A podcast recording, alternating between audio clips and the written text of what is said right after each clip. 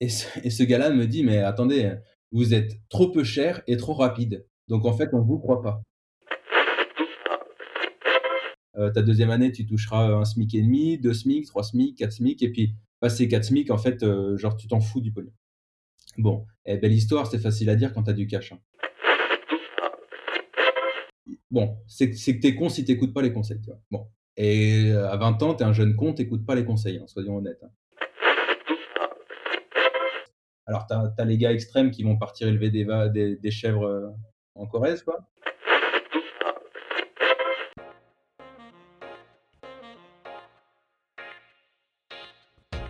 Bienvenue sur Lance-toi et code, le podcast des développeurs qui entreprennent. Chaque semaine, profitez des retours d'expérience d'entrepreneurs qui ont surmonté les épreuves de la création de leur startup et qui partagent avec vous tous leurs conseils. Moi c'est Thomas et je travaille en costume. Moi c'est Nico et je me dis que complètement raté mon intro.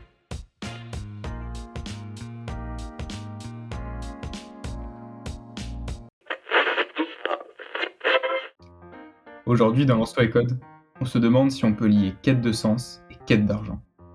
Fatigués de leur train-train quotidien au sein des grosses ESN comme Capgemini ou Atos, beaucoup de développeurs se tournent vers l'entrepreneuriat en pensant que ça donnera du sens à leur vie professionnelle. Sauf que c'est pas toujours le cas. Non seulement créer une entreprise ne donne pas de facto du sens à sa vie professionnelle, mais en plus, vouloir à tout prix donner du sens à ce qu'on fait, on peut en oublier de construire une entreprise rentable. Alors comment peut-on lancer une boîte pérenne tout en étant fier de ce qu'on fait motivé à se lever tous les matins, convaincu d'avoir un impact positif sur nos communautés? Pour apprendre à lire rentabilité et quête de sens, on accueille aujourd'hui Frédéric Simon, un serial entrepreneur qui, depuis sa première entreprise, dans sa troisième année d'école, a toujours cherché à avoir un impact positif et donner du sens à ce qu'il construisait. Toujours avec cet objectif de vous aider à construire des entreprises pérennes et rentables, on vous offre un épisode un peu plus philosophique que d'habitude. Sans plus attendre, voici notre conversation avec Frédéric. Bonjour Frédéric, merci d'être euh, merci d'être là aujourd'hui. Bonjour Nicolas, bonjour Thomas. Ah, bah, comme, euh, comme traditionnellement sur tous les autres euh, épisodes, on va pas attendre plus longtemps et on va te laisser te présenter et présenter ton parcours. Ok, alors moi je m'appelle Frédéric Simon, je suis ce qu'on appelle un serial entrepreneur. J'ai créé plusieurs startups depuis 2010 avec mon associé. Donc avant ça, j'ai fait une école d'informatique qui s'appelle Epitech où, euh, j'ai pas mal euh, travaillé sur euh, le développement web, ce qui n'était pas forcément le cas à Epitech. Il s'avère que j'ai fait partie d'un collectif qui s'appelait Le Bocal et je gérais en partie les sites internet d'Epitech, Epita et d'autres écoles. Donc ça m'a permis d'apprendre pas mal de choses sur le web. J'ai bien vu que c'était ça qui me plaisait. Et donc je me suis lancé dans l'univers entrepreneurial et j'ai créé plein de sociétés différentes, plein de startups. Euh, qui va de euh, la cybersécurité en quelque sorte euh, à des startups dans le voyage, avec des startups dans, les cartes de vœux, des startups dans les influenceurs Instagram. Bref, on a fait, on plein de projets différents. toujours avec à peu près la même méthodologie qu'on a affinée avec le temps, à savoir tester des choses rapidement, voir ce qu'il en ressort, s'il y a de la valeur ou pas, et abandonner les projets quand il n'y en a pas. Donc euh, voilà à peu près mon parcours et aujourd'hui, euh, je travaille sur trois sociétés différentes.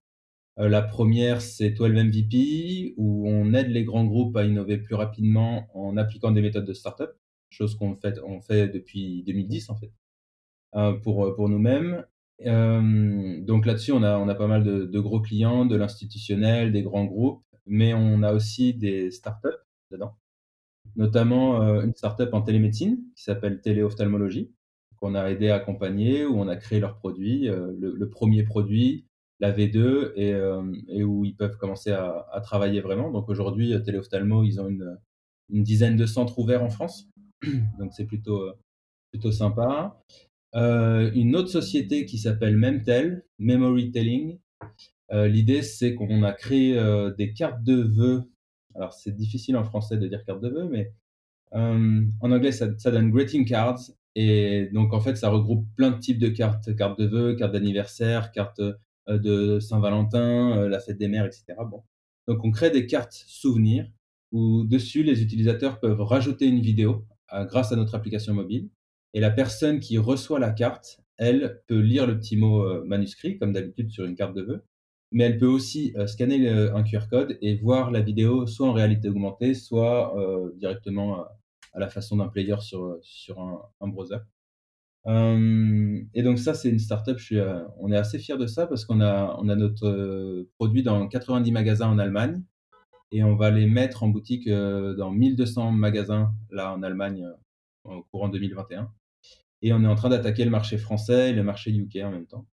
Donc c'est assez plaisant d'avoir un vrai produit en magasin. Et puis à côté de ça, j'ai plein d'autres projets annexes. Donc j'accompagne j'accompagne pas mal de startups spécialisées dans le conseil à travers, à travers un outil qui s'appelle Dive In, qui est un startup studio spécialisé pour les sociétés de conseil.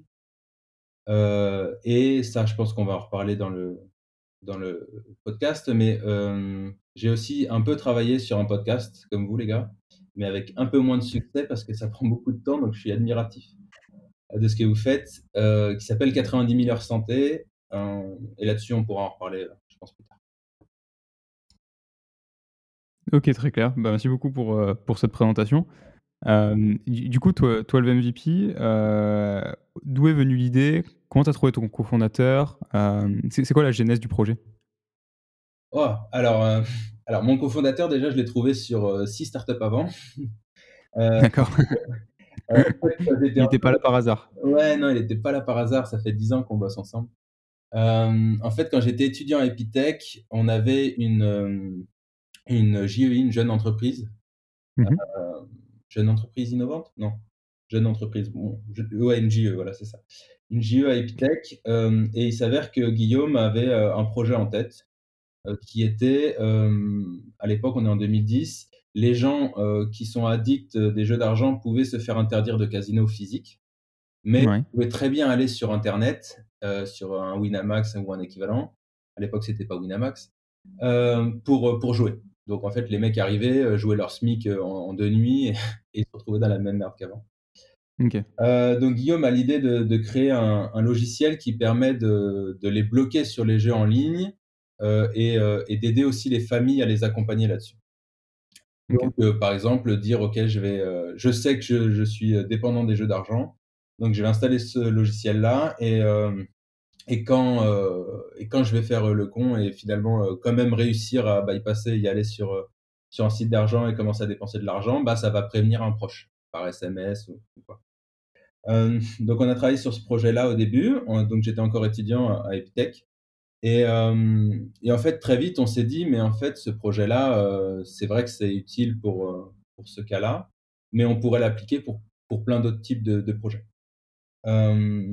et donc, on a commencé à créer une première société. Moi, j'ai arrêté Epitech après ma piscine de troisième année.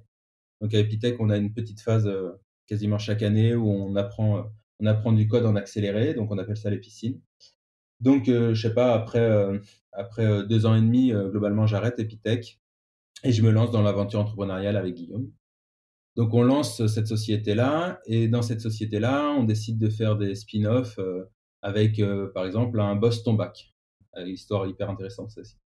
donc l'idée c'est pareil, un logiciel qui permet aux parents de, limiter l'accès non pas que à Internet, mais aussi à des jeux physiques, des jeux sur, la plateforme, euh, sur le site, en, pardon, des jeux sur le PC en local. C'est-à-dire si vous voulez euh, démarrer où, c'était facile de le bloquer, euh, mais un, un, StarCraft en local, c'était déjà plus difficile.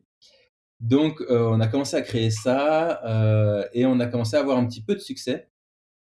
au point qu'un jour, j'ai France 2 qui, qui, nous appelle et qui disent voilà, c'est hyper intéressant ce que vous faites, on aimerait venir vous, vous, vous interviewer, etc. Donc on est plutôt content, première télé, bon voilà, on est content. Euh, donc le matin, euh, je me prépare, je me fais tout beau, je vais au bureau et puis en allant au bureau, je lis dans le métro 20 euh, minutes et là je vois tiens, ils, ont enfin attrapé Ben Laden, dis donc. Ils ont tué Ben Laden là. Dis donc, ça faisait 10 ans qu'ils le recherchaient le bonhomme. Ok, tiens, super, bon. Et je réalise pas tout de suite. Je, je rentre au travail et j'attends. J'attends, j'attends, j'attends, j'attends les journalistes. Ils répondent pas. Et en fait, ce qui s'est passé, c'est que pendant deux semaines, toutes les chaînes de télé, sur 50 minutes de journal, il y avait 45 minutes sur Ben Laden et 5 minutes sur ce qui se passait dans le monde. Quoi. Donc, okay. je peux vous dire que Boston Back en, c'est un peu compliqué. Quoi. Heu, du coup, c'est bon, c'est une petite, heu, une petite blague, mais sur le moment, tu le vis un peu mal quand même, hein. Tu es là, tu te dis: «Merde, c'était ma 1re télé, heu, ça a pas marché». Hem, bref, du coup, on a fait plusieurs projets comme ça et notamment on a fait, heu, bien plus tard, on a fait un autre projet qui s'appelait Worldcraze, une plateforme de mise en relation entre des personnes qui veulent acheter des produits qui n'existent pas dans leur pays, hem et des gens qui voyagent. Et donc l'idée, c'était de se dire: «Bah, on va demander à un Américain de nous ramener un iPhone parce que, heu, un iPhone en dollars, ça coûte beaucoup moins cher et une fois qu'il l'a ramené à Paris, nous, on va lui donner une commission supplémentaire et j'aurais quand même un une différence de prix élevée, donc j'aurais fait une, heu, ouais, j'aurais soldé en quelque sorte, heu, l'iPhone que j'ai acheté. Donc hem, on a commencé à travailler sur ce sujet-là et on a travaillé, très longtemps quand même. On est on a travaillé 5 ans sur ce projet-là. On est monté une équipe, de 12 personnes et on n'arrivait pas à trouver le le product market fit. C'était hyper compliqué. Très, très compliqué dans le sens où il fallait qu'on ait 2 types de de clients, donc c'était du C2C. Donc il fallait qu'on ait des gens qui voyagent et des gens qui voulaient acheter des objets. Hem, alors des fois, on en avait. On avait un gars à Nice qui voulait acheter un truc de Tombouctou, mais on avait un Dublin-Paris, heu, sur la sur la la plateforme. Donc en fait, c'était très difficile de de mixer tout ça. Et donc à un moment donné, heu, on commence à voir les finances qui diminuent, qui diminuent, qui diminuent et on se dit: «OK, il faut qu'on trouve un autre moyen de de gagner de l'argent en parallèle, heu, pour continuer cette aventure». Parce qu'on était vraiment, à fond dessus. Juste une Et petite donc on question, je t'interromps oui. désolé, mais hem, hem, vous aviez financé ça comment à la base, heu, Worldcraze? Que du perso, que de l'argent perso. Donc c'est pour ça que ça faisait encore plus mal. Ouais. Parce que ça ça coûte cher en fait, ce type de business, enfin des business de plateforme. En plus en C2C, hem, parce qu'il y a le problème du de de l'œuf et de la poule il faut faire venir, faut faire venir des 2 côtés. Du coup, ça coûte cher, en acquisition client, quoi. Ouais et tu imagines même pas à quel point parce que quand tu prends des exemples de C2C aujourd'hui, tu penses à du à à du Airbnb, tu vois? Ou du BlaBlaCar. La réalité, c'est que sur Airbnb, une fois qu'ils ont chopé un bonhomme qui a un appartement à louer, bah, son appartement, il est sur la plateforme, quoi. Donc tu as déjà du stock en quelque sorte. Mmh. Heu, alors que nous, heu, tu avais un gars qui voulait un iPhone, heu, s'il avait pas de réponse sous, heu, 3 jours, globalement, il en avait marre, il allait chercher une autre solution.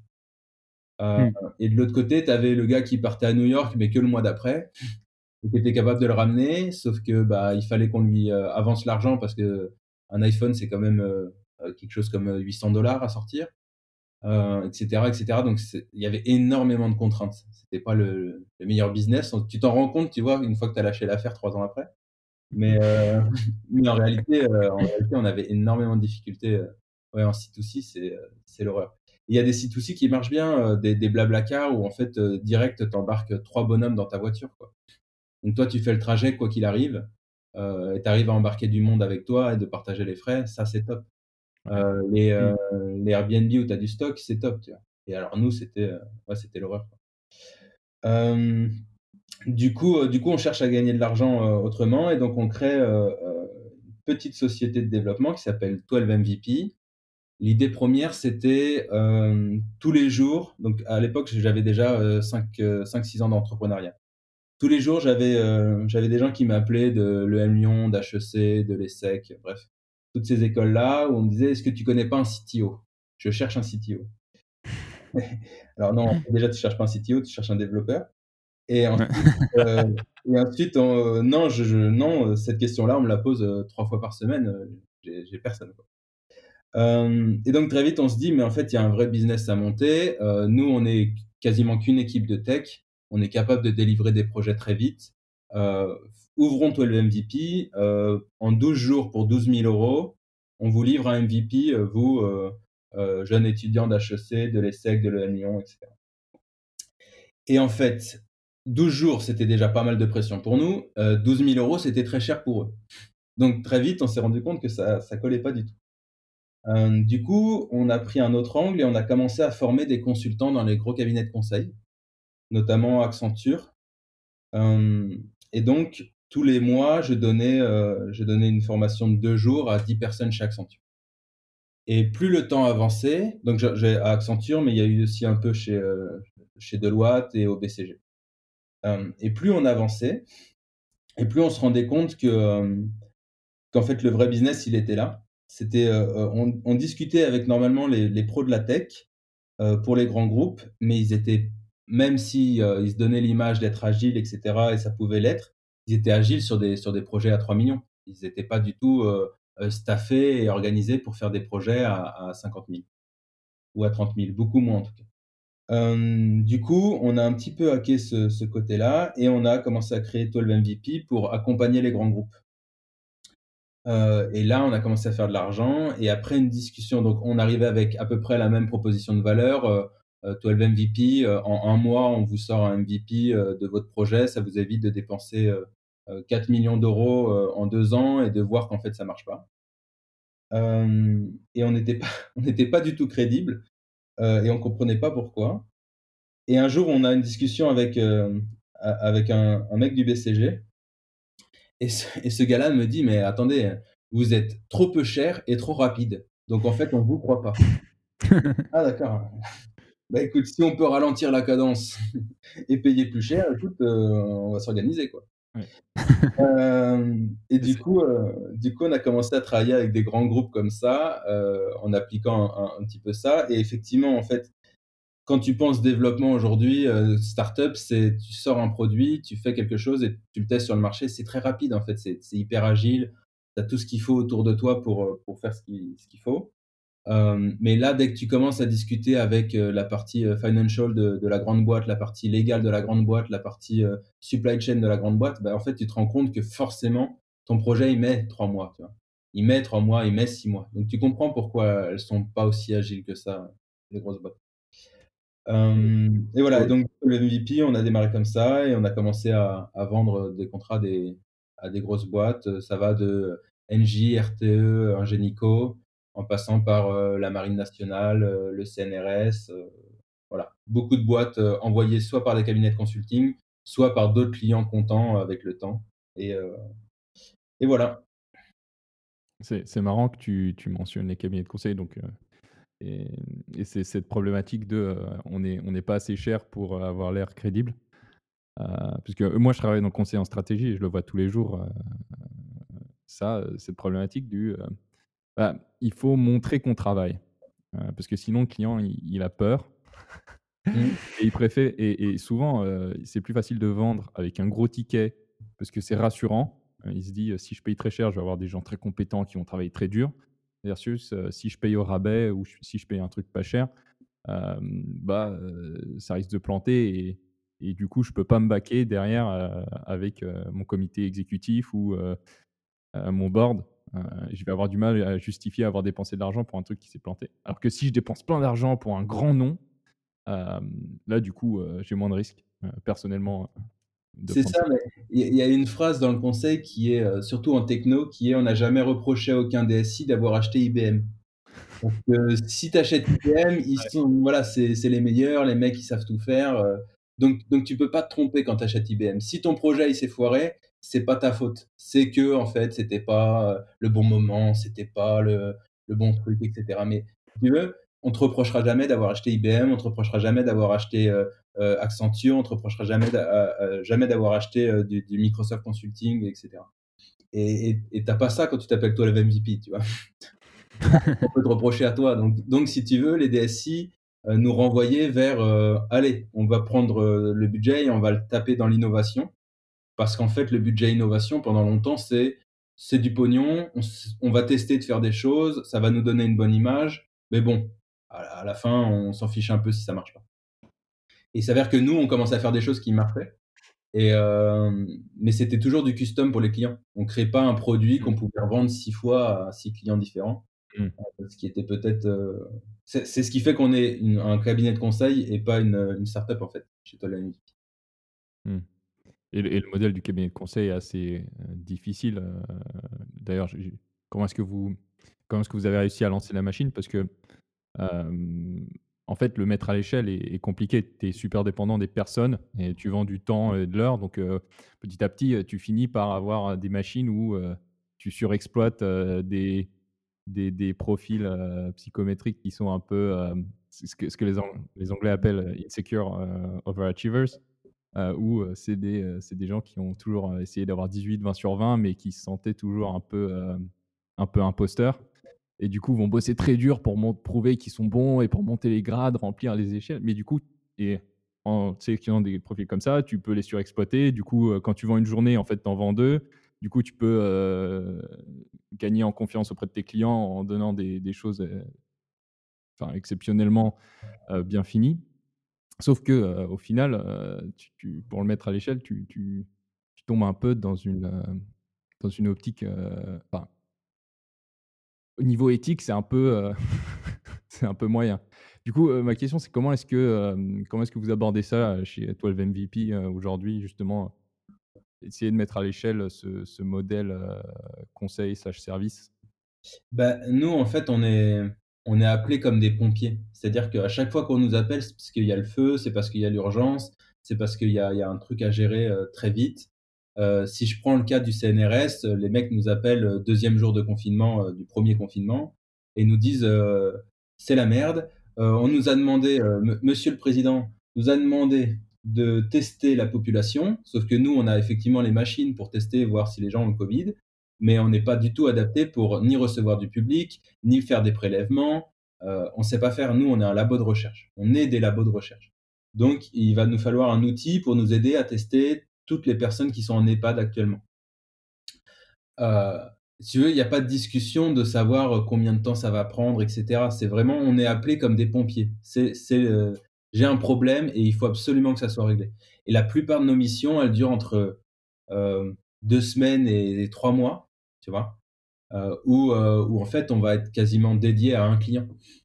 Donc quand il y a 2 fois le feu dans la même ville, de temps en temps, on arrive à se dupliquer, mais c'est souvent, heu, il y a le feu sur un projet, heu, pour, heu, pour 4 mois, il y a le feu sur un autre projet pour 2 semaines. Donc on arrive, tu vois? On fait, on fait l'exception, on essaye de de déstaffer les gens et cetera. Mais c'est quasiment je l'ai fait pendant longtemps, tout au début de 12 MVP où, on était sur euh, trois projets en même temps et c'était n'importe quoi. C'était l'horreur pour les devs, c'était l'horreur pour, euh, pour les chefs de projet à gérer, c'était l'horreur pour tout le monde. Euh, et en plus, surtout, euh, en tant que dev, on livrait quelque chose qui était euh, un peu moins quali. Et donc, c'était vraiment euh, compliqué à gérer. Euh, du coup, on a vraiment pivoté. On s'est dit non, on va gérer euh, un feu à la fois. Euh, et aujourd'hui, aujourd'hui, quand on nous appelle, c'est soit on a une mission longue en parallèle, donc souvent, c'est les startups, ça va être du téléophtalmo, ça va être du Memtel, où on va travailler en fait un an dessus. Et en Mmh parallèle, tu vas avoir des clients qui vont t'appeler qui vont te dire: «OK, j'ai ce problème-là qui est ponctuel, qui va durer entre, heu, 2 semaines et 6 semaines. Est-ce que vous pouvez le gérer en même temps?» et donc là, on trouve un moyen de de déstaffer, heu, les gens pour pouvoir travailler sur ce projet. Mais si tu veux, sur un dev, par exemple, tu vas avoir une partie back-end, une partie front-end, une partie, heu, UX et cetera Mmh et donc tout ça, en fait, ça fait, heu, 1 ou 2 semaines pour chaque people que tu que tu. Donc c'est assez gérable pour le moment, tu vois? OK. Donc en fait, tu peux, tu peux faire tourner parce que les compétences sont pas forcément nécessaires.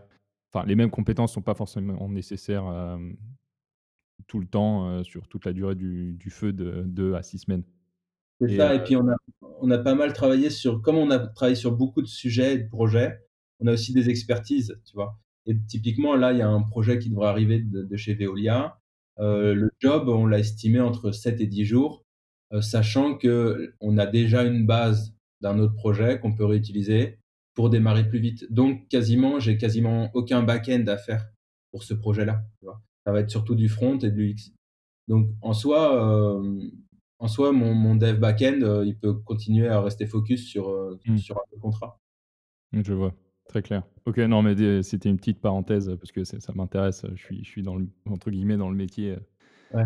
ça ça c'est intéressant, pour moi. Ouais, Mais c'est encore un autre, encore un autre sujet la strat, parce que là, effectivement, à la fin, il faut quand même délivrer des slides hyper quali, hyper machin, et rarement chose dans les mains quand même, tu vois? ah ouais, ouais, mais on enfin, le conseil en stratégie, ce n'est pas un métier de bâtisseur. On aide beaucoup de gens à construire des trucs, mais nous-mêmes, on on on construit rien, clairement. Hem, mais ça reste un un un job très intéressant, j'apprends beaucoup, mais mais ouais, c'est pas un travail de bâtisseur. D'ailleurs, heu, c'est marrant, ça fait j'adore ce genre de transition parce que, du coup, dans le conseil en stratégie, trouver du sens, heu, c'est difficile. Il faut vraiment se projeter, pour, pour se dire: «Bah, on aide vraiment quelqu'un à construire quelque chose et cetera. Je fais pas juste des slides, pour rendre quelqu'un heureux, je suis pas juste un thérapeute pour PDG». Donc c'est assez compliqué, et à l'ère des des bullshit jobs, donc ces ces jobs à la con, un peu superficiels et vides de sens, qui ont pas vraiment de de réel intérêt pour la société, cette quête de sens pousse de plus en plus de devs à se lancer dans l'entrepreneuriat. Dev ou pas dev, mais ici on se concentre, heu, sur les devs et ça les pousse à se lancer dans l'entrepreneuriat, à monter leur boîte.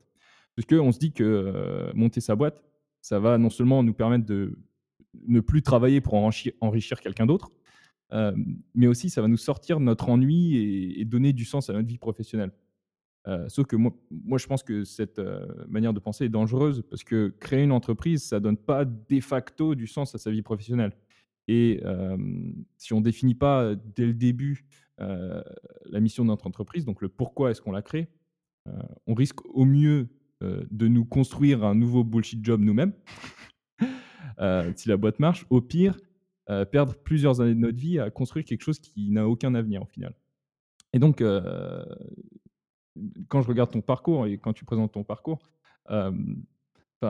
c'est peut-être vu de l'extérieur, mais j'ai l'impression qu'il y a toujours une une volonté de d'aider des gens, de donner du sens à ce que tu fais, notamment au début, le ta toute première boîte, vous avez monté un truc pour aider les gens à vaincre leur, heu, leur addiction au, aux jeux d'argent et du coup, heu, aujourd'hui, on va aborder ce thème avec toi. C'est, cette quête de sens, qui semble être quelque chose de central dans ton parcours et dans ta vie professionnelle. Et du coup, est-ce que tu pourrais nous dire pour toi, heu, qu'est-ce que ça veut dire donner du sens à sa vie professionnelle? Ouais, je vais commencer par, heu, par un petit point, c'est que j'ai pas toujours été comme ça. Heu, en toute honnêteté, ouais, non, vrai, tu vois? Je je pense que s'il faut, faut être honnête, faut arrêter de dire que tous tous les mecs qui montent des des boîtes, des des ESS ou des choses comme ça, c'est c'est, des gens qui veulent que du bien. Bien sûr, je pense qu'au début, c'est c'est l'idée, mais très vite, ça peut ça peut partir en vrille. Heu, clairement, moi, quand j'ai commencé à à créer, heu, les sociétés, tu vois? On a fait une société dans dans la mise en relation entre les instagrammeurs et les marques. Heu, dans le genre, boulot qui a du sens, vite fait, quoi, donc donc mais mais c'était un business comme un autre, il y avait du cash à faire, c'était il y avait personne sur le marché, on avait des compétences techniques pour essayer de de scaler pas mal de choses. Bon, avec le temps, on se rend compte que c'est beaucoup d'humains, donc heu, donc c'est pas si scalable que ça. Hem, mais bon, dans l'idée, c'est qu'on n'a pas toujours eu cette vision-là, soyons honnêtes. Mais cette vision-là, je l'ai eue à un moment donné où un jour, hem, donc je suis une chaîne, heu, une chaîne YouTube qui s'appelle Thinkerview Ouais. et qui font des super interviews pour ceux qui connaissent pas, allez voir. On a dit beaucoup de ouais. Et sur Thinkerview, heu, je commence à, heu, à dérouler, heu, 1-2-3-4-5 vidéos sur l'effondrement. La la collapsologie, heu, l'agriculture, la santé. Je déroule tout ça et je me dis à un moment donné: «Mais en fait, qu'est-ce que tu es en train de faire là, Fred? Tu es tu essayes de faire du cash, mais c'est pas la bonne façon de le faire déjà», tu vois? Tu voulais gagner du cash, c'est bien beau, mais mais en fait, il y a y a tellement d'autres trucs à faire intéressants. Heu, commence à discuter avec les gens. Et donc j'avais à l'époque pas mal de mentors, de people qui avaient, heu, 40-50 balais, que j'allais voir, des anciens entrepreneurs ou des entrepreneurs. J'allais voir et à chaque fois, ils me racontaient la même histoire. Ils me disaient: «Fais travaille pas pour l'argent, travaille pour un truc qui te plaît. Et si ça te plaît vraiment, tu seras bon. Et si tu es bon et ben, en fait, l'argent, il va venir tout seul. Et donc auras, ça tu vas commencer, ta première année, tu vas tu vas toucher le SMIC, heu, ta deuxième année, tu toucheras, 1 SMIC et demi, 2 SMIC, 3 SMIC, 4 SMIC et puis passé 4 SMIC, en fait, heu, genre tu t'en fous du pognon». Bon, eh, belle histoire, c'est facile à dire quand tu as du cash, hein. Mais heu, mais vois, quand tu es propriétaire, quand tu vas à 10 000 € le mètre carré à Paris, tu te dis: «Bon, ouais, je suis d'accord, tu vis déjà dans un truc sympa, oui, OK, effectivement, peut-être tu t'en fous du cash parce que tu as déjà ce qu'il te faut, tu vois?» Hem, mais bon, donc tu vois, tous ces trucs-là reviennent, pendant, hem, pendant, heu, 5-6 ans, heu, avec avec pas mal de d'entrepreneurs, pas mal de de mecs smart, qui travaillent sur plein de types de de de projets, quoi. Et je me dis: «Bon» à un moment donné, quand on te répète, heu, 2 fois, 3 fois, 4 fois, 5 fois la même chose, de 5 mecs un peu smart, ou en tout cas pour qui, pour qui, ouais, tu tu penses, être smart. Bon, c'est que tu con si tu écoutes pas les conseils? Bon et à 20 ans, tu es un jeune con, tu pas les conseils, hein, soyons honnêtes, hein. nous, quand on a démarré World Craze, on est allé voir un fonds d'investissement qui s'appelait Isaïe, enfin qui s'appelle toujours Isaïe, qui est un fonds d'investissement d'entrepreneurs euh, monté par euh, Morizet, monté par euh, Frédéric Mazella, donc c'est Price Minister et Blablacar, et plein d'autres. Et les mecs, mais en, un quart d'heure, nous ont démonté le projet en disant le faites pas. Et on est ressorti avec mon associé, on était un peu dégoûtés et, et on a fini par se convaincre, tu vois, entre, entre leurs locaux et, les nôtres en métro, que en fait, c'était des vieux cons et qu'ils y connaissaient pas et que ce gars-là, il passait à côté de tout. Tu vois. Bon, c'était facile, tu vois, quand tu as 20, 21, 22 ans, euh, c'est tellement plus simple de dire que les autres sont cons que ton idée, elle est nulle, tu vois. Euh, bref, on aurait mieux fait de les écouter, bien sûr. C'est pour ça qu'on a, a, commencé à écouter pas mal de gens euh, durant, durant la transition entre World Crazy et Total MVP. Hum, et du coup, pardon, je suis désolé, Thomas, j'ai oublié ta question. Ah, du coup, en fait, ça y répond un peu, mais pour toi, en fait, donner du sens, qu'est-ce que ça veut dire? Donner du sens à sa vie professionnelle, donner du sens à son entreprise. Bah, qu'est-ce que ça veut dire pour toi? Ok, ouais. bah, en fait, c'est pas tellement.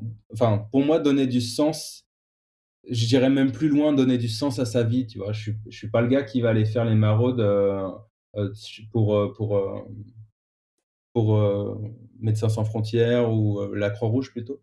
je suis pas ce type de bonhomme-là. Par contre, je me dis, on, est, on a de l'or dans les mains, nous les développeurs il y a plein de sujets qui sont pas traités et qui peuvent être bénéfiques pour, pour l'humanité. Là, je pousse le mot un peu loin, mais déjà, si ça peut être bénéfique pour ta ville, c'est top. Et donc, c'est pas tellement ton job au quotidien, ça va être plutôt les projets et l'output. Qu'est-ce que tu en sors Qu'est-ce qui fait que quand tu bosses là-dessus, tu améliores la vie des gens hum, Si on prend le cas de, de téléophtalmo, c'était hyper intéressant parce que tu te rends compte que le business de l'ophtalmologie, qui n'est pas un business d'ailleurs, puisque c'est des médecins, donc c'est patientèle et compagnie, mais euh, c'est que les gens, des fois, qui habitent à Dijon, ils prennent le train pour aller à Paris parce qu'ils ont le seul endroit où ils ont réussi à trouver un, rendez-vous, c'est à Paris. Et encore, c'était trois mois après le moment où ils en avaient besoin. Donc quand tu es là et tu te dis, putain, les gars, ils prennent une journée de congé, ils font l'aller-retour Dijon-Paris pour aller se faire soigner, tu vois il y, a un vrai problème. Donc, quand tu mets en place des solutions de, de téléophtalmologie, tu te dis, quand tu arrives dans un désert médical et que tu règles des vrais soucis comme ça, bah, ça a du sens tout de suite. Parce que ça permet de détecter plus tôt euh, euh, les, les, mecs qui vont avoir des glaucomes euh, ou qui en ont déjà. ça va aider les gamins qui, sont, qui rentrent à l'école mais qui en fait voient mal le tableau d'être pris en charge rapidement et pas six mois après. Parce que quand tu loupes six mois euh, de, ta première année d'école, je peux te dire que c'est vraiment compliqué après de les rattraper, tu vois. Et ça a une conséquence sur, sur, sur 15 ans de la vie du gosse. Et donc, ce, genre de projet, on était fiers et on est fiers parce que on est capable de sortir un produit qui, qui règle un vrai problème et qui est un problème bénéfique pour les gens. une fois qu'on l'a réglé, c'est vraiment bénéfique. C'est comme ça que je le vois, moi, la quête de sens. Il y en a d'autres qui vont aller distribuer des repas au SDF, il y en a d'autres qui vont monter des plateformes d'hébergement pour, pour les, les, migrants, les sans-abri, etc. moi, je reste un tech à la fin. Qu'est-ce que moi, en tant que tech, je suis capable de faire, de résoudre? Et c'est pour ça qu'il il y a quelques temps, j'ai monté un podcast qui s'appelle 90 000 heures santé. 90 000 heures, c'est le temps qu'on passe à travailler dans sa vie. Et on se dit plutôt que de, pousser les développeurs à créer le prochain Snapchat, euh, travailler pour euh, l'industrie de la mode euh, ou n'importe quelle autre connerie, et si on les aidait à trouver un job qui ait du sens très vite, ou en tout cas que l'output du job ait du sens. Parce que tu peux très bien être dans une belle société où le, produit final il ait du sens, mais être entouré de, de trous du cul, tu vois. donc nous, ce qu'on veut, c'est montrer aux développeurs qu'il y a euh, y, a des, secteurs dans lesquels on a besoin d'eux. Et la santé, c'est un truc hyper important parce que contribuer à l'innovation dans, le secteur de la santé, ça, ça, ça fait un peu bateau la phrase, mais ça permet à des gens d'éviter une souffrance absurde. Genre des fois, tu, tu, quand quand tu apprends qu'en fait, heu, tu as ton glaucome, heu, et qu'il aurait pu être traité si tu avais eu ton rendez-vous 6 mois avant, tu te dis: «Putain, quel gâchis, quoi!» parce que tout le reste de ta vie, en fait, tu as un œil en moins. Alors OK, c'est des choses qui arrivent à 60 ans, mais tu as plein de trucs comme ça qui qui peuvent faciliter la vie, tu vois? Hem et et je pense que c'est hyper important de guider les jeunes développeurs, bons ou pas bons, parce qu'ils sont jeunes, parce que machin et cetera, on s'en fiche. Aujourd'hui, il y a des secteurs qui ont besoin de personnes, heu, qui vont devenir compétentes si elles ne le sont pas encore, mais en tout cas qui s'intéressent à ces ces sujets-là et heu, nous, on avait, heu, 2 sujets, en priorité, c'était la santé et l'agriculture. L'agriculture étant un autre sujet sur lequel, innover est hyper important et en parallèle, heu, beaucoup plus compliqué pour, heu, pour aller chercher des des gamins qui sortent d'écoles d'ingénieurs ou de CSP+, en en en règle générale, quoi. Heu, de leur dire: «Bah, finalement, tu vas déménager à à Dijon, à Angers, à à Bourges pour, heu, pour aller travailler sur, heu, sur un su un sujet d'agriculture»? C'est un peu plus difficile donc donc on s'est focus sur la santé aujourd'hui. Heu et avec 90 000 heures santé, l'idée, c'était d'interroger des des directeurs d'inno, heu, de de de de boîtes de pharma, heu, des fondateurs de start-up, des ONG, des chercheurs et qu'en 20 minutes, sur un format très court, ils nous expliquent quels problèmes ils ont aujourd'hui et heu, qu'est-ce qui serait magnifique de régler pour eux, et il y a plein de petits problèmes comme ça qui sont incroyables. Quand on regarde, pour moi, la boîte qui me qui m'impressionne le plus, en quelque sorte, aujourd'hui, c'est c'est Doctolib, quoi. Les gars, ils ont fait un agenda. C'est un agenda, quoi. Je veux dire, les gars, ils ont fait un agenda, mais ils l'ont tellement bien fait et ils ont réussi à aller chercher tous les médecins, qu'aujourd'hui, quand je cherche un médecin sur Paris qui est pas un enfin, qui est un médecin spécialiste, mais je je me pose pas la question, en fait, je vais sur Doctolib.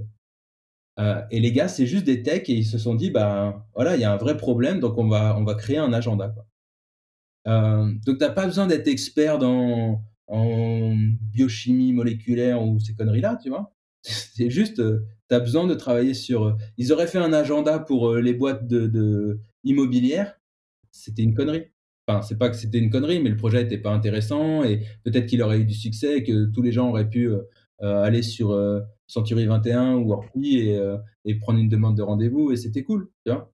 Mais merde, Mmh. alors là, ils ont vraiment réglé un autre souci à une autre échelle, qui fait qu'aujourd'hui, enfin, c'est assez dingue de se dire que ça reste enfin, c'est de moins en moins une start-up, mais heu, c'est quand même une boîte qui aujourd'hui, on les appelle pour s'occuper de d'organiser la la vaccination du covid, tu vois? Heu, je pense que quand tu as monté ce genre de boîte-là et que tu te dis qu'on était juste des techs, ben, chapeau les gars, quoi et donc c'est ça que je veux je veux aider, heu, à pousser et pour moi, c'est ça qui a du sens. Donc c'est pas forcément faire un produit qui va, permettre de, vacciner, heu, 15 000 000 de personnes, en 2 secondes. C'est pas un produit, c'est pas une nouvelle molécule qui va permettre de combattre le cancer parce que parce qu'on est développeurs les gars, donc heu, on se détend, on sait pas faire ça. Heu, par contre, heu, par contre, un produit qui permet, aux chercheurs ou aux boîtes de pharma de mieux communiquer pour, pour, accélérer la, accélérer la recherche, bah, voilà, ça, c'est le genre de projet qu'on sait qu'on sait faire nous devs, donc il faut qu'on se pose là-dessus.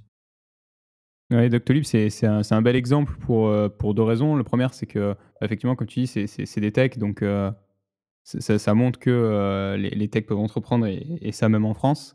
Et la deuxième, c'est, heu, comme tu dis, c'est un agenda, donc ça montre aussi que, l'exécution, enfin la la part de réussite du projet liée à l'exécution versus, l'idée de base, est un rapport qui est qui est hyper déséquilibré et par rapport au mythe de: «Il faut avoir une super idée», bah, en fait, ça c'est bien le des exemples, heu, vivants que, heu heu, l'exécution fait tout, quoi. Ouais, en fait, c'est pas tellement une super idée, c'est il faut que tu règles un vrai problème. Ouais. Et si le vrai problème, c'est ça, et que si la réponse, c'est un agenda, bah, fonce, quoi. Mais demain, le vrai problème, ça peut être, tout ce qui est supply chain, je j'ai pas mis encore le nez dedans, mais j'imagine que tout ce qui est, livraison de, médicaments, dans les je je parle même pas entre les pharmacies et les patients parce que ça, il y en a il y a plein de startups qui ont voulu régler ça en mode un peu, heu, Uber Eats, Deliveroo et compagnie. Hem, mais vraiment en mode, heu, comment on fait pour, heu, pour être sûr qu'il y ait, hem, il y ait plus de médicaments périmés dans les pharmacies, tu vois? Que, le Ouais. médicament qui reste sur étagère, en fait, à la fin des fins, on le jette et ça, c'est une connerie. Parce que peut-être que, que si on néga si on fait ça, peut-être qu'il faut moins produire, donc déjà c'est bien pour la planète. Euh, peut-être qu'il faut, euh, si on a trop produit, envoyer du surplus euh, dans des pays qui en ont besoin tout de suite, tu vois, et qui s'en fichent Mmh. que, que la date, elle soit dans, dans- la date de péremption, elle soit dans un mois ou deux, parce que parce qu'ils sont capables de délivrer 15 000 unités de ce médicament dès demain. Tu vois, y a- y a- je pense qu'il y a plein de trucs comme ça à aller, à aller chercher. Donc, du moment que tu règles un vrai problème, c'est c'est ce qui importe et c'est ça qui apporte du sens dans dans la vie, quoi. Alors, heu, régler Ouais. un vrai problème, là, quand on discute avec avec des boîtes comme RTE ou Veolia, on voit pas tout de suite le vrai problème, qu'est-ce qu'on peut apporter et cetera. Et quand tu discutes avec les gens qui sont en interne, c'est il y a souvent beaucoup de passionnés, en fait, les gens qui bossent dans ces boîtes-là, bien que ça soit, heu, compliqué, y ait, heu, qu'il y ait plein de hiérarchie, qu'il y ait plein de voilà, de lenteur. La réalité, c'est que quand tu discutes avec des gens chez Veolia, les mecs te disent: «Beh, nous, notre job, c'est de fournir de l'eau potable aux habitants». quoi». Et une fois qu'ils t'ont expliqué ça comme ça, tu te dis: «Ouais, OK, ton job, il est hyper important. Genre, comment on peut t'aider, quoi?» Hem OK. et je je je repars encore sur un autre truc, heu, il y a il faut aussi aider les boîtes qui ont été des des ah, comment dire? Moins sympas, heu, pour la planète depuis un petit moment. Je pense à des boîtes comme Total. Total, aujourd'hui, à chaque fois que je discute avec, heu, avec, heu, certains cabinets d'innovation, de consulting, des potes, hein, «Ouais, il y a des missions chez Total», les mecs me disent: «Non, non, nous, on travaille pas pour Total, on veut faire le bien pour la planète» et cetera. OK, je suis d'accord avec vous les gars. Mais d'un autre côté, aujourd'hui, si Total, ils sont pas accompagnés par des mecs comme nous, jamais ils réussiront à faire une transition qui a du sens. Donc demain, ils ont, heu, 1 500, heu, j'en j'en sais rien, hein, c'est un chiffre comme ça, mais demain, ils ont, heu, 1 500 stations essence et il va falloir les aider à faire en sorte de les passer à l'électrique. Bah, merde, ça, c'est un super projet intéressant. À l'électrique ou à l'hydrogène ou ou à d'autres sujets que le pétrole, quoi. Et ces mecs-là, ils ont une tâche. OK, ils ont fait du mal à la planète et ils sont pas les seuls. On peut aller taper dans plein de trucs, hein, la fast fashion et compagnie, mais hem, ils ont fait du mal à la planète, mais aujourd'hui, ils ont du cash et ils ont besoin de se réinventer pour pour, heu, pour moins faire mal à la planète. Donc on peut tous espérer qu'en fait, il y en a plein qui espèrent que ce genre de boîtes, heu, disparaissent et crèvent. Heu, mais en réalité, heu, elles ont trop de cash pour disparaître dès demain. Donc aidons-les plutôt à innover dans le bon sens. Et c'est marrant que tu tu amènes cet exemple parce que j'ai un ami qui travaille dans, heu, qui vend des ingénieurs. Donc il est, business manager dans une boîte, de type Altran, un peu comme ça. Et il dit, «Moi, je veux me positionner, sur le secteur de l'énergie, avoir des comptes dans l'énergie. Sauf que, je veux pas toucher Technip, je veux pas toucher Total, machin». Et en fait, j'ai creusé un peu et et en fait, en je pense que cette, heu, ce rejet de des grands des grands groupes pétroliers, en fait, c'est un peu se voiler la face aussi parce que quand on y pense, heu, pendant très longtemps, ces groupes pétroliers ont permis à énormément de personnes d'avoir des vies plus confortables, de pouvoir se déplacer. Quand tu prends ta voiture pour aller voir visiter ta grand-mère, c'est grâce à Total, du moins en France. Et en fait, il y a du sens dans ce que fait Total et je te rejoins sur le, sur le fait qu'il faut pas forcément avoir une approche aussi, comment dire? Définitive envers, envers, ces groupes-là il faut au contraire essayer de les accompagner pour justement, transitionner, changer leur, leur manière de voir les choses. Parce qu'aussi, hem, se braquer complètement, c'est aussi oublier qu'on a une part de responsabilité là-dedans. Total existe parce qu'on, parce qu'on conduit des voitures. Ouais, bien sûr. Et mais bon, si tu veux aller voir ta grand-mère sans la voir, parce que c'est Covid, fais une carte Mentel. C'est vrai. Non, et et je bien sûr et c'est pour ça que c'est important et mmh, heu, Mmh. idéalement, heu, on accompagne ces boîtes-là à faire, heu, à faire moins du mal.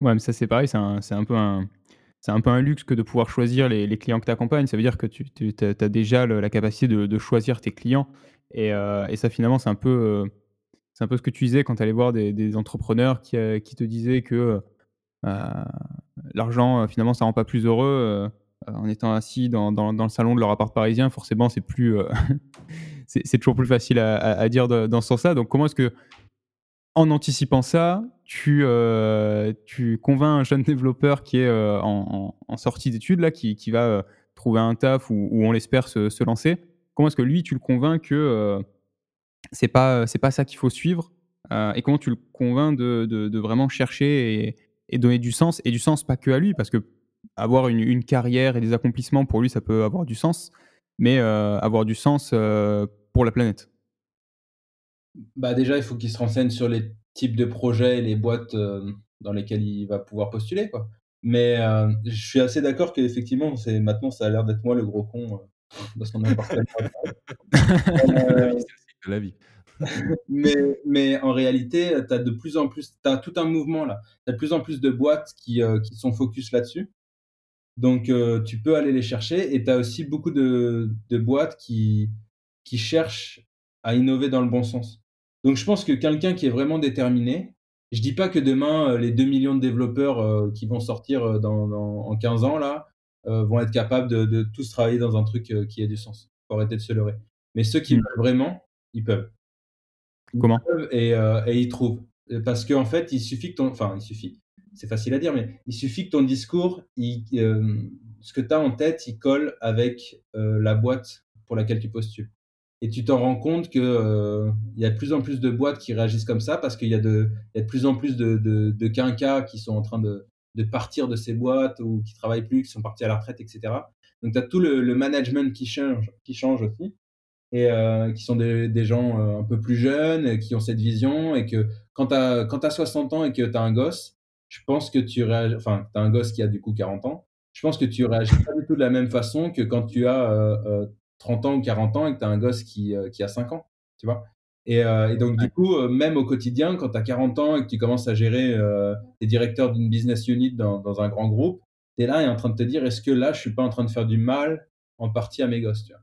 Je pense qu'il y a cette mmh. question-là qui intervient. Peut-être je suis, je suis naïf, je, je, ne sais pas, mais je l'ai vu moi plusieurs fois chez des consultants euh, euh, dans, dans, des grands cabinets ou même, ou même directement dans, chez les clients, dans des grands groupes, où les mecs se disent bah, là, si je travaille dur, c'est pour faire du cash pour euh, couvrir mes enfants, mais je me rends bien compte que euh, aujourd'hui, euh, je le fais au détriment d'autres enfants. Quoi. Et ça commence à me poser problème. Quoi. Et donc, tu as plein de mecs qui shiftent à 40 ans et qui disent allez, fuck it, euh, fuck it les cabinets de conseil, fuck it le grand groupe. Je vais essayer de créer quelque chose euh, qui ait du sens pour mes gosses. Alors, tu as, les gars extrêmes qui vont partir élever des, des, chèvres euh, en Corrèze, quoi. Et puis, euh, et puis les gars, je sais pas si on élève des chèvres en Corrèze, mais je me renseignerai. Mais, euh, et puis, et puis tu as des gars qui, qui vont être là, qui vont dire, OK, ben moi, je, ça fait 20 ans que je travaille dans cette industrie. Je sais exactement le problème qu'il y a que personne n'a jamais voulu régler. Ben moi, je vais les régler euh, quitte à ce qu'un jour euh, je revende ma boîte euh, à un grand qui n'avait pas voulu le régler. Parce que parce qu'à la fin, euh, quand ils vont, m'acheter, quand ils vont acheter ma boîte, quand ils vont acheter euh, mon équipe, mon intelligence, etc., euh, et ben j'aurais apporté ce, projet-là qu'ils n'avaient pas voulu faire en interne dix ans plus tôt. Et, et j'en vois de plus en plus des mecs comme ça. J'ai pas mal de clients, en fait, j'ai beaucoup de startups qui, les gars m'appellent, ils ont 40, 45 ans, euh, bonne situation, euh, gros salaire. Euh, et les gars se disent en fait, j'ai envie de faire mon truc à moi, euh, parce que j'ai détecté ce problème-là et que personne n'a envie de le traiter depuis 10 ans que, que je l'ai détecté. Et ça me rend fou. Et euh, c'est un problème qui a, qui a du sens. Ok, ouais, très clair. J'ai pas, plus de, j'ai pas plus de questions. Euh, je sais pas si toi, Thomas, tu as des, des, questions qui te viennent.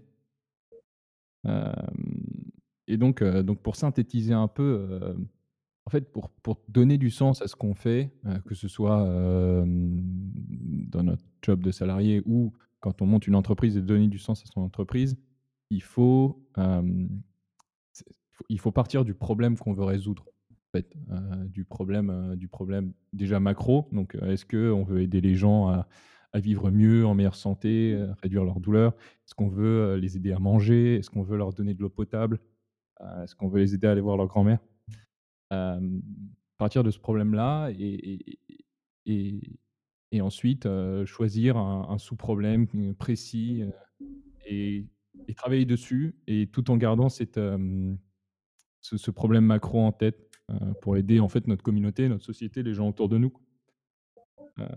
Du moins, c'est ce que j'en retiens. une super transition pour notre ce qu'on appelle la section ludique. Et on commence cette section ludique par un Fast and Curious sur les étapes de la vie de l'entrepreneur. Donc on va, je vais commencer tout de suite, sans transition, avec la première question. Euh, quand on veut monter une boîte, se lancer en sortant d'études ou commencer par un CDI Commencer par un CDI.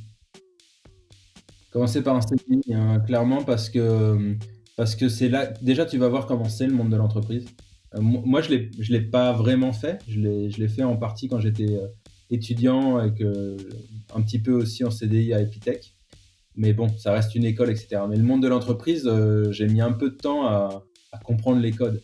Et j'ai pu les comprendre plus vite euh, grâce au cabinet de consulting parce que du coup, c'était pas une société, c'était 25 euh, sociétés que tu allais voir. Euh, donc, tu pouvais voir un peu les différences. Mais c'est important d'avoir, ouais, de, comprendre déjà comment ça marche. Là, a priori, je dirais, prends un CDI, accumule un peu de cash, accumule un peu de réseau, accumule un peu d'expérience et, et lance-toi. Tu seras, tu seras plus crédible et tu auras peut-être moins aussi cette idée de, de le syndrome d'imposteur. Ok. Et, et, quand tu te lances, euh, miser sur une idée ou miser sur un associé? Oh, l'associé. Mais euh, je ne sais pas si je suis le mieux placé, mais euh, l'associé parce que en réalité, tu peux avoir des super idées, mais c'est l'exécution qui compte. Et donc, si ça s'exécute mal parce que tu es mal associé, ça va pas le faire. Facebook avant Facebook, c'était français, c'était magnifique, ça s'appelait Copain d'avant. Euh, les gars, euh, copains d'avant, euh, aujourd'hui, ça doit encore exister, probablement, j'en sais rien, je suis pas allé voir, mais voilà, c'est l'exécution qui a changé tout ça. Donc, donc je pense que d'avant, le gars qui a monté ça, il se serait associé avec un Zuckerberg, peut-être que ça aurait donné un truc incroyable. en attendant, il l'a fait dans son coin, et peut-être qu'il l'a fait avec des associés, probablement, mais l'exécution, c'est ce qui importe, et on peut pas bien exécuter si on n'est pas bien associé. Ok c'est marrant, en France, euh, on a inventé Internet avec, avant Internet avec le Minitel, on a inventé Facebook avant Facebook avec Copain d'avant, et au final, on n'a rien. Ah, on a fait plein de choses bien, là, aujourd'hui. Euh, quand tu regardes des boîtes comme VP, c'est, euh, ça reste incroyable. Je regardais hier 146 000 colis par jour. Wow, tu vois c'est un, c'est un monstre. On a quand même, même si voilà, c'est pas le, c'est pas une startup, tu as des Total, tu as des Sanofi, tu as des, as des grosses boîtes en France dont on peut être ou pas d'ailleurs, mais euh, on, a, on, sait, on sait faire des choses en France. Il euh, ne faut pas se décourager, ça c'est vrai, c'est vrai. C'était plus une petite blague. Ok, très bien. Et du coup, euh, pour ne pas se décourager, est-ce qu'il faut persévérer ou pivoter? Bah écoute, on a persévéré sur Worldcrate, c'était un échec.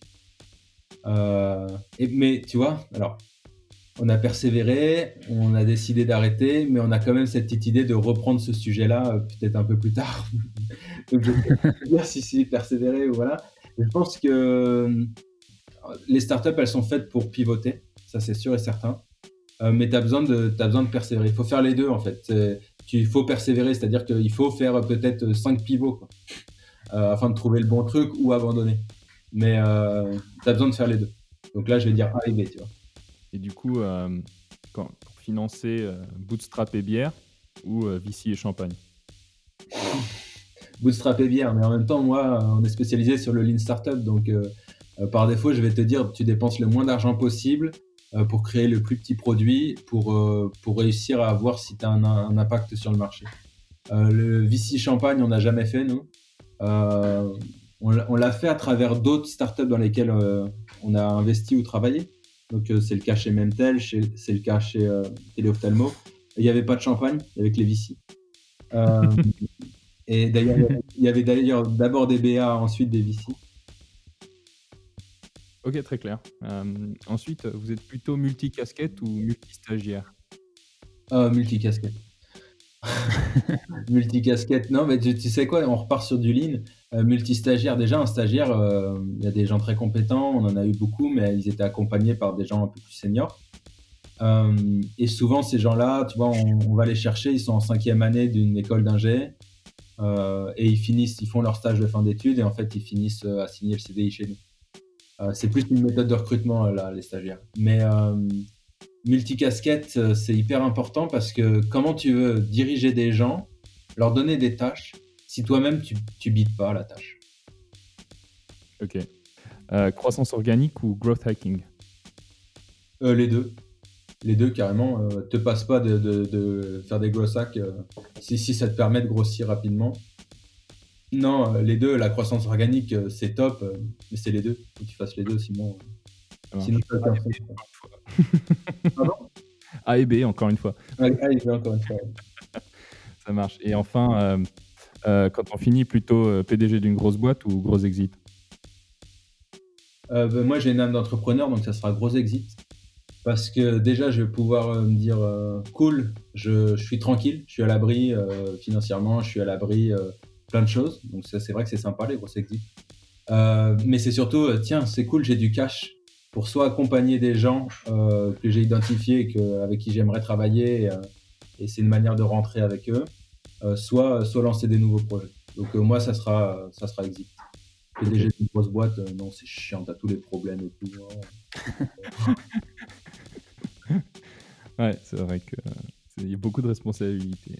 C'est ça. Ok, très clair. Euh, ok, ça, ça clôt notre Fast and Curious. Euh, est-ce que tu aurais un livre, un podcast et un film à recommander? Alors, en livre, sans aucun doute, le Lean Startup de Eric Rice qui m'a pas mal euh, aidé, ouvert les yeux. C'est vraiment un, livre que j'aime beaucoup en, entrepreneur. Un autre livre qui m'a ouvert les yeux, mais du coup euh, sur un, tout autre sujet, pas de l'entrepreneuriat, mais ça m'a guidé un peu sur la vision de dire euh, faut qu'on bosse sur, sur des sujets qui ont plus de sens. C'est Sapiens. alors j'arrive jamais à prononcer son nom à l'auteur. Harari, je ne sais quoi. Ouais, on le mettra en commentaire en description. Ouais, euh, c'est vraiment deux bouquins, euh, je pense que je pourrais les lire, euh, ouais, trois fois par an, je serais toujours fan. Et du coup, est-ce que je peux rajouter un jeu ou pas? Absolument. C'est un jeu qui s'appelle Factorio, qui en gros, tu es un pauvre bonhomme qui s'écrase sur une planète et tu dois, tu dois construire une, une fusée pour partir. Et donc, pour construire une fusée, il bah, faut que tu fasses des usines. Et euh, y a donc, tu détruis un peu la planète. Quand tu détruis la planète, tu la pollues. Donc, les aliens, ils veulent te péter la gueule, etc. Euh, donc, déjà, c'est une bonne histoire. Et il y a des modes de ce jeu-là qui sont hyper intéressants euh, de manière à. En fait, tu arrives et la planète, elle est déjà foutue. Euh, et quand tu arrives, la planète est déjà foutue. Ton job à toi, c'est de faire en sorte de, construire des choses pour que la planète aille mieux. Donc, dans un premier temps, tu construis des usines, donc elle va de, pire en pire. Mais, euh, à terme, bah, en fait, tu arrives à sortir les panneaux électriques, donc tu pollues moins, tu arrives à faire, euh, à faire plein de choses comme ça. Et il est hyper intéressant et tu peux faire une partie, c'est un peu long, ça, fait trois heures, quoi. Mais, tu te marres bien et, dans le genre optimisation, c'est vraiment le truc. Voilà. Si les gars, s'il y a des mecs passionnés par, euh, par la supply chain, là, euh, c'est le jeu à faire. Ok, ok. on note. Ok, bah Fred, merci beaucoup d'être venu. Est-ce que tu aurais un, mot de la fin, un conseil à donner euh, à un jeune ou moins jeune développeur qui veut monter une entreprise? Ouais, j'en ai plein, mais on va rester sur un seul. un truc qui m'a beaucoup servi et que je fais beaucoup maintenant, c'est que très tôt, moi, je suis allé discuter avec, euh, avec les concurrents de mes boîtes. Euh, et en fait, tu te rends compte que c'est hyper intéressant de récupérer du feedback, que tout le monde n'est pas un requin qui ne qui peut pas se blairer, etc. Euh, et du coup, il y a eu pas mal d'échanges et d'amitiés qui sont nés comme ça, qui fait que bah, nous, on a racheté une boîte d'un concurrent, qu'on a pas mal discuté, encore maintenant, euh, six, ans plus tard, tu as, des mecs euh, qui, t'envoient des jobs qui sortent de nulle part parce qu'ils sont en relation et tout. Bref, ça, ça fait partie de créer son network et il faut pas. Euh, enfin, il faut oser, quoi. Allez-y. Moi, j'ai eu la chance un jour d'envoyer des messages à, un grand PDG français sur LinkedIn. allez, hein, on teste, on sait jamais, sur un malentendu. Et ben, il s'avère que ça marche très bien sur un malentendu et que le gars m'a reçu. Bon, on m'a démonté mon projet en deux-deux, hein, mais c'est pas grave. Euh, mais mais c'était hyper intéressant de se dire que en fait, aujourd'hui, euh, sur du LinkedIn, par email, tu es capable d'envoyer de, des, des mails à des mecs hyper haut placés qui te donnent un go ou no go, quoi, assez rapidement. Et, euh, et, le dernier conseil, mais ça, je sais pas si un jour je deviens. Si, si, si votre podcast devient vraiment populaire et que tout le monde l'entend, c'est compliqué, mais moi, j'utilise Xavier Niel en, en AB tester. C'est-à-dire que euh, Xavier Niel, il est connu pour répondre à tous ses emails. Et donc, régulièrement, quand j'ai une idée, euh, je lui envoie une idée avec une proposition. Euh, généralement, 5-6 phrases, pas plus, quoi. Et le mec me répond: «Oui, non, ou je te mets en relation avec». Et il il me connaît pas. Je pense pas qu'il se souvienne que Frédéric Simon, il le contacte 2 fois par an, heu, sur, heu, sur, heu, 6 projets différents, quoi. Heu, mais je le teste en AB testeur, quoi. Et et c'est magnifique parce que quand tu as un Xavier Niel qui te dit: «Ouais, c'est intéressant», déjà, tu vois, tu es en train de te dire, heu: «Faut peut-être que j'aille creuser un peu plus». Ou quand le gars te t'envoie bouler, heu, et ben, il le fait d'une manière très gentille, hein, d'ailleurs. Heu, je me souviens du dernier mail, c'était: «Non, mais merci». Et tu vois, ça finit comme ça, mais mais ça démarre comme ça.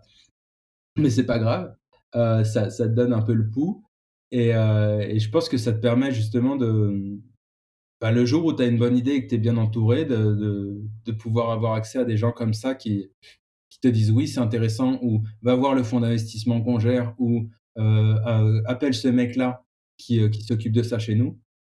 C'est quand même une super porte et c'est une super chance qu'on a avec Xavier Niel, quoi. Donc j'avoue que je l'utilise, ouais, vraiment en AB testeur, heu, et je l'ai fait pendant longtemps et j'ai poussé d'autres startups à le faire. Voilà, peut-être un jour si vous avez une idée, heu, foncez, on sait jamais, hein, heu. Le bonhomme, heu, ils ont un joli fonds d'investissement, ils ont le Station F, ils ont, heu, 42 et c'est voilà, c'est une opportunité, en fait. Quand tu as 23 balais, par email, le mec, il en sait rien. Donc si ton idée, elle est bien et que tu arrives à décrocher un rendez-vous ou que tu arrives à résoudre un problème chez, chez Free, Iliad, ou même même des boîtes, des boîtes avec qui ils sont très potes, heu, tu peux aller ta taper chez, heu, chez Mythic ou chez Vipee. Bah, c'est excellent. Si si tu règles un vrai gros problème de supply chain, j'en connais pas là chez eux, mais pour putain les gars, ils font 146 000 colis par jour, heu, tu es capable de faire un truc de ouf qu'ils ont jamais réussi à faire, tu vas le dealer ton contrat avec eux. Nous, on a mis en relation chez Startup 42 plusieurs sociétés avec Vipee. Heu, les mecs, ils sont hyper smart, ils savent prendre des décisions, ils sont assez agiles, ils ont du cash et surtout, c'est un super endroit pour tester ton produit. Parce que tout de suite, c'est du volume, heu, incroyable donc heu, donc ouais, Xavier Niel, heu, écrivez-lui un mail. On sait jamais sur un malentendu. Ça marche. Super conseil, merci On beaucoup. va l'inviter au podcast, on sait jamais. Essaye, essaye. Tu lui diras pas que c'est moi, hein, parce que sinon il va commencer à fouiller dans les textos. Il répondra plus à tes mails. OK, merci beaucoup Fred, encore une fois, d'être venu, heu, sur le podcast. Heu, c'était très intéressant, heu, Bah, merci à vous 2 de m'avoir invité. Merci. Bonne journée.